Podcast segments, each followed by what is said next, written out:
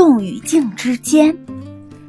多年前，有一个探险家，雇佣了一群当地土著作为向导及挑夫，在南美的丛林中找寻古印加帝国的遗迹。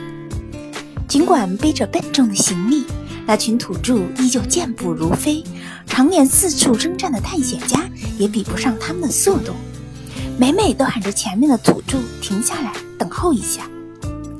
探险的旅程就在这样的追赶中展开。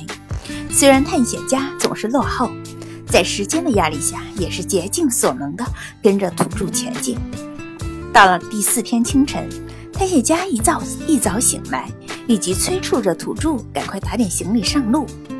不料土著们却不为所动，令探险家十分恼怒。后来与向导沟通之后，探险家终于了解了背后的原因。这群土著自古以来便流传着这样一种神秘的习俗，就是在旅途中，他们总是拼命地往前冲，但每走上三天，便需要休息一天。向导说，那是为了能让我们的灵魂能够追得上我们赶了三天路的身体。